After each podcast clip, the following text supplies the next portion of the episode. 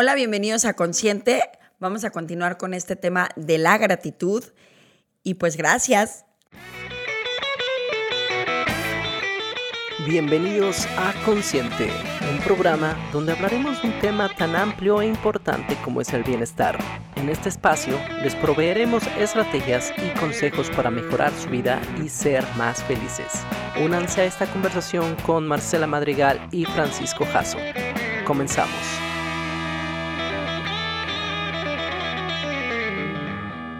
No, a ver, dime esto, ¿cómo es eso de reescribir tu pasado? Porque puedes cambiar, por ejemplo, un exnovio que te haya hecho tal vez mucho daño y te haya lastimado.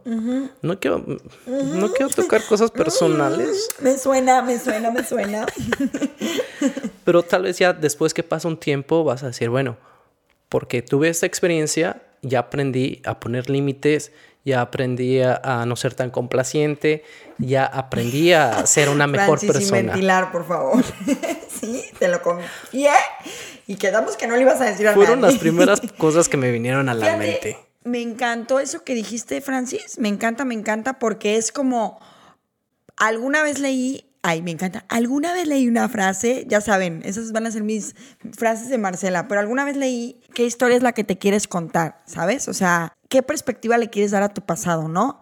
Les cuento, tengo un amigo este amigo siempre vivió como víctima ante, ante una situación de sus papás, se sintió muy abandonado. Sus papás los dos trabajaban, se preocuparon nada más únicamente por trabajar, por, él fue a buenas escuelas, eh, una persona sumamente inteligente, de hecho le va súper bien y hasta hace poco fue un curso y en el curso se dio cuenta como, uff, toda la vida me he contado la historia de que mis papás me abandonaron, de que soy una víctima, él se fue de su casa de plano por un pleito tonto toda la vida me he contado esa historia y ahora me doy cuenta que mis papás realmente estaban queriendo, eh, pues, cubrir la necesidad económica que antes, que no había tanto awareness.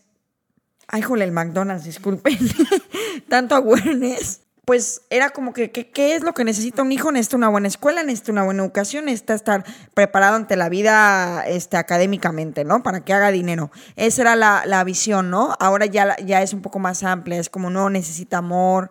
Entonces, hasta ya grande, mi amigo se da cuenta de esto y dice, uff, cuánto he sufrido y cuánto he arrastrado por contarme una historia que, que le puedes dar otra perspectiva.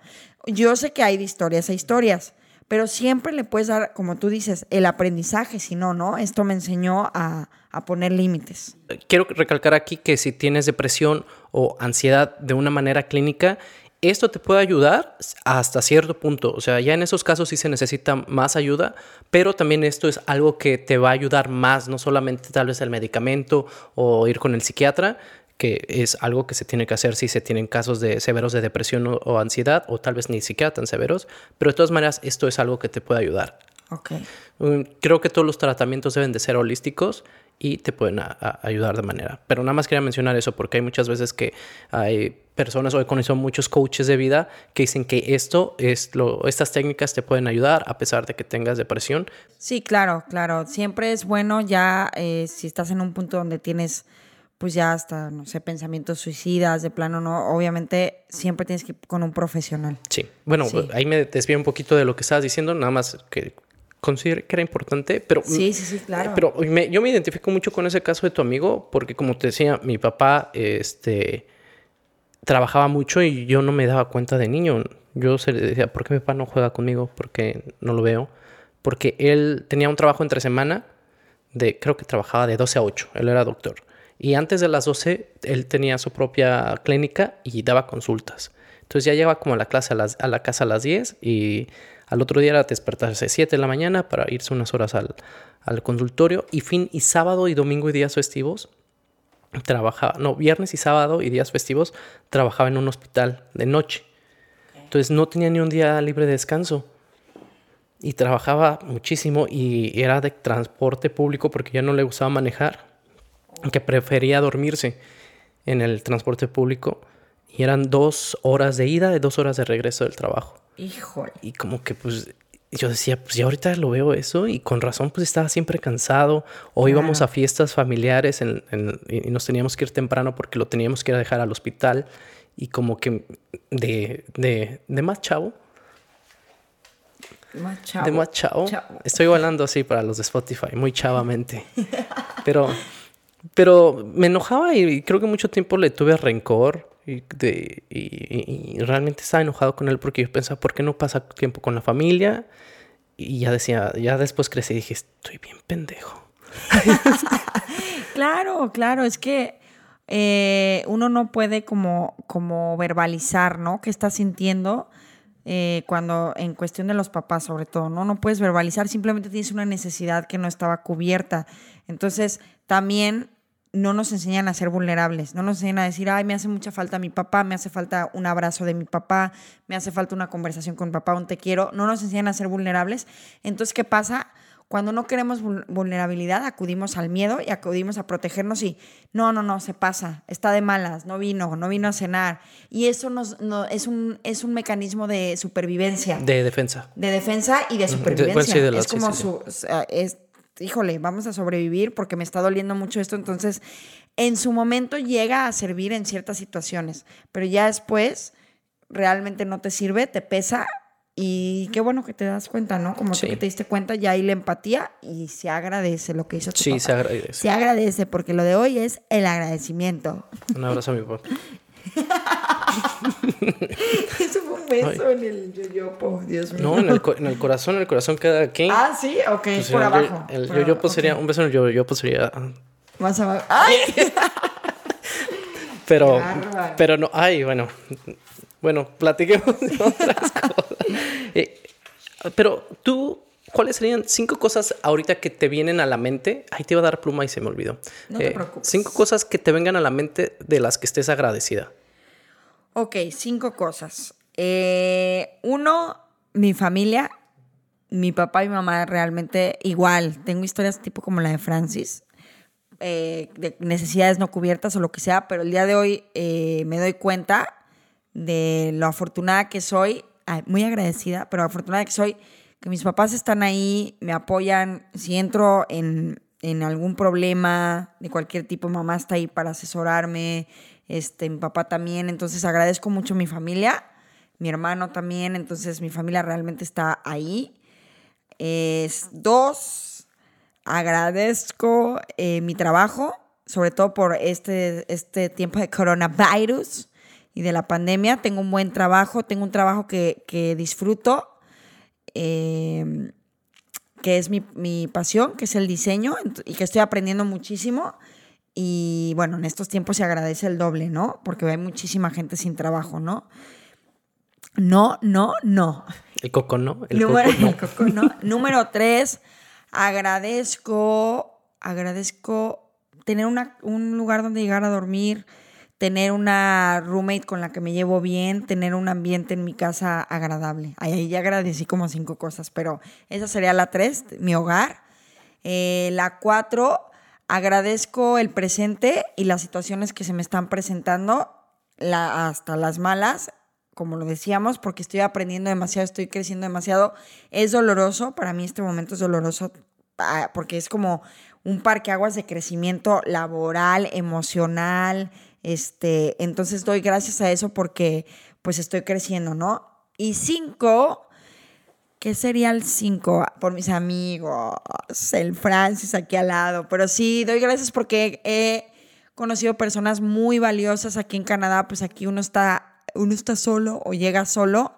Y siempre hay la incertidumbre si vas a conectar, si yo soy muy amiguera, bueno, me gusta mucho así como estar rodeada de gente, platicar y por no decir codependiente, ah, no se crean, pero agradezco mucho que he encontrado amigos como Francis, Felipín, este, Rebe, este, Steph, everybody, no, pero muchos, una segunda familia donde sé que ahí están para mí, donde puedo ser yo misma, donde puedo hablar sin tapujos, puedo, puedo ser yo misma, pues. Entonces estoy muy agradecida por eso.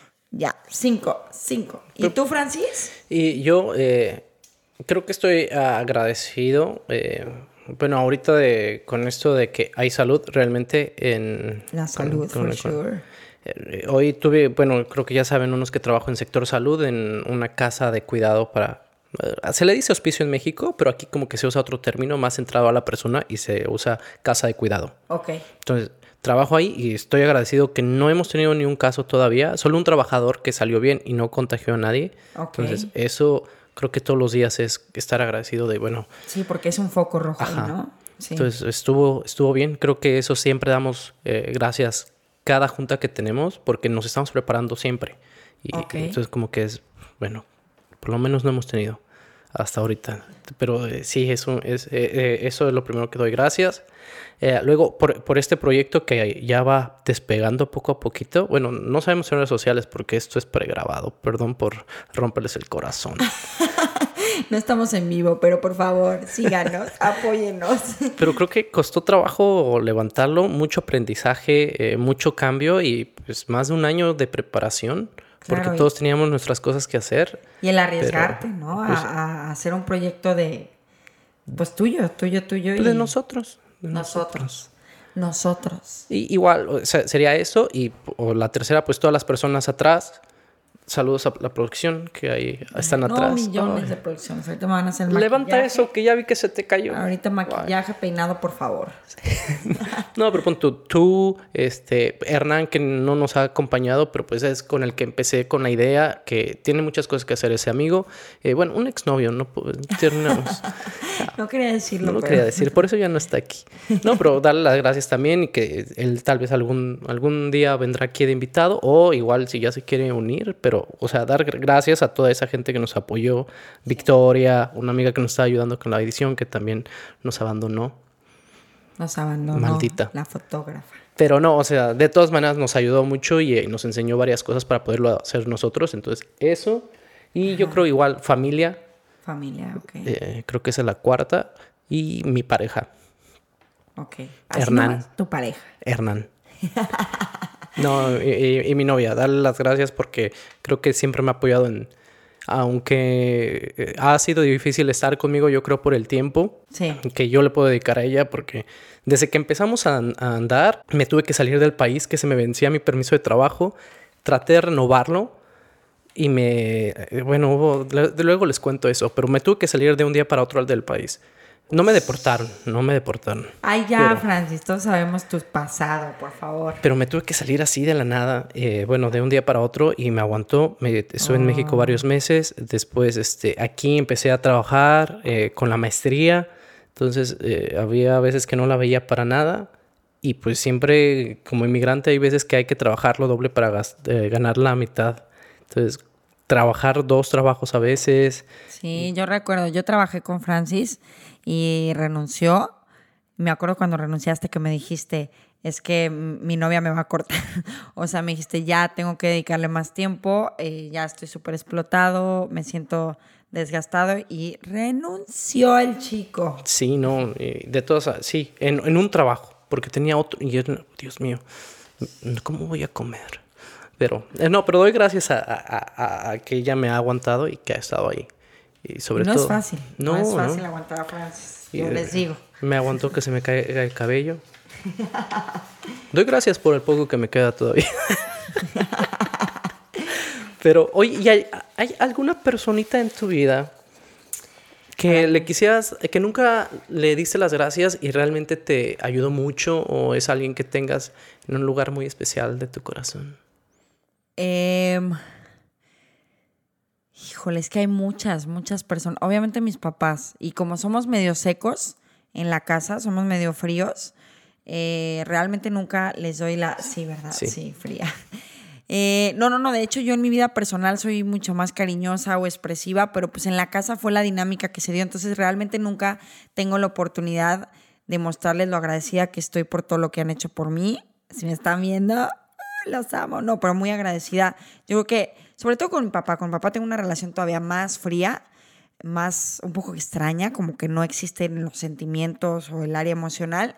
Entonces, me gustaría, yo creo que él este, es una persona muy especial, que me gustaría darle las gracias por muchas cosas que me ha enseñado. Y uf, también hay maestros, maestros, tomé una clase de inteligencia emocional en la universidad y hace poco eh, contacté de nuevo a la psicóloga que impartía, o sea, mi maestra que es psicóloga, que impartía eso, Andrea Tavares. Y Andrea Tavares, repito, psicóloga profesional. Pero ya hace poco la contacté y, y no le, la voy a, voy a hablar con ella por Zoom, pero es alguien también que tengo en, una, en una parte muy especial. Y a mis amigos, y a, todos los, a todo México. ¿Sabes? Yo aquí nunca le di las gracias. Aquí cuando llegué a trabajar, empecé a trabajar en un restaurante de comida rápida. ¿A quién? Eh, aquí en Vancouver. Ajá, pero aquí nunca le diste las gracias. A mi jefa, porque ah. fue la que me ayudó más, me daba chamba eh, ellos me estaban ayudando a quedarme aquí de manera, eh, bueno, nunca fue ilegal, pero estaba estudiando y ellos me iban a ayudar a sacar el permiso de trabajo abierto. Bueno, no abierto con ellos, pero para que me quedara más tiempo. Al final pasó lo de la frontera, que no me lo aceptaron, pero me están ayudando en eso. Y yo venía como que de un trabajo de oficina, de recursos humanos, y pues en un restaurante de comida rápido no hay mucho que hacer.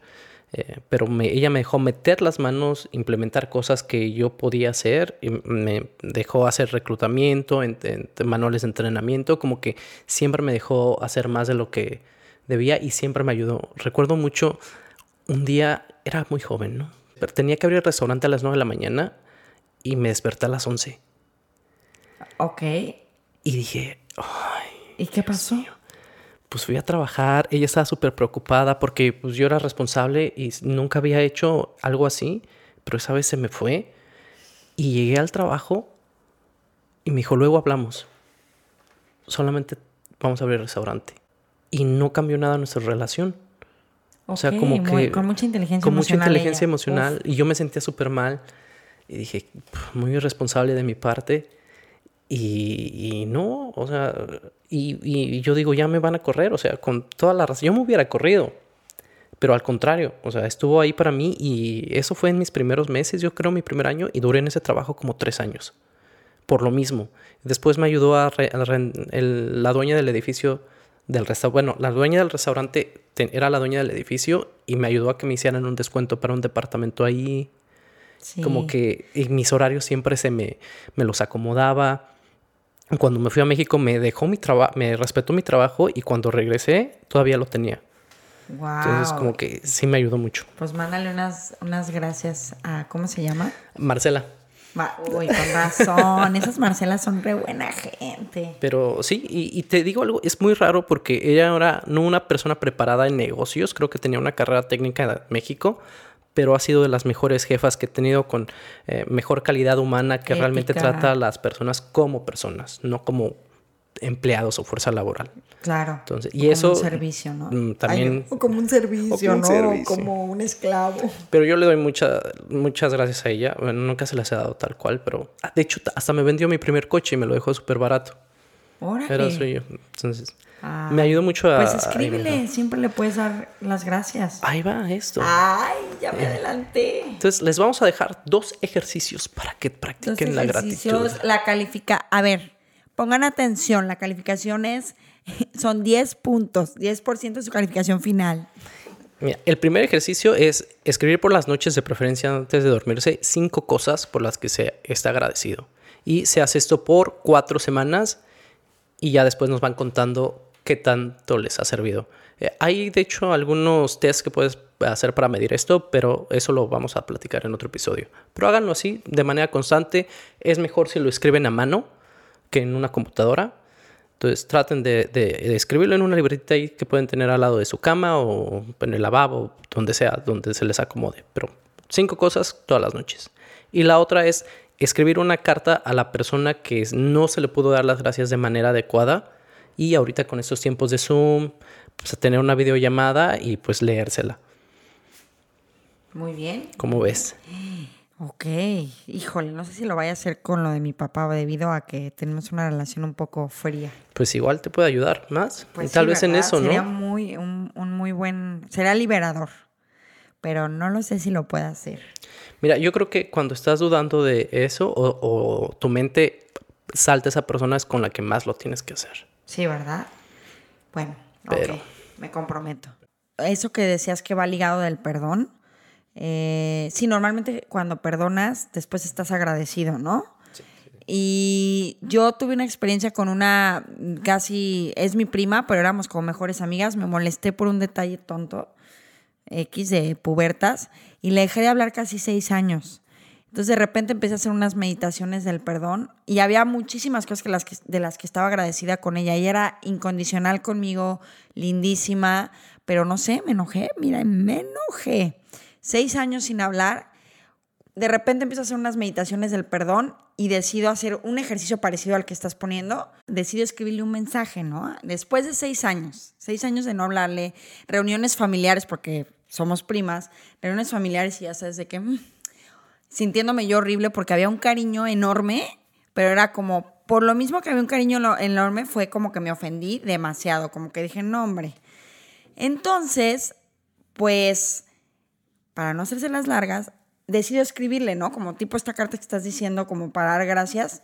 Fue de hecho de dar gracias y fue de pedirle perdón, pedirle perdón por, por haber sido tan drástica, por no haberle dado, ella siempre quiso hablar conmigo y arreglar las cosas, entonces por no haberle eh, dado la oportunidad, ¿no? Dado la oportunidad a nuestra relación que estaba súper cool, súper bonita.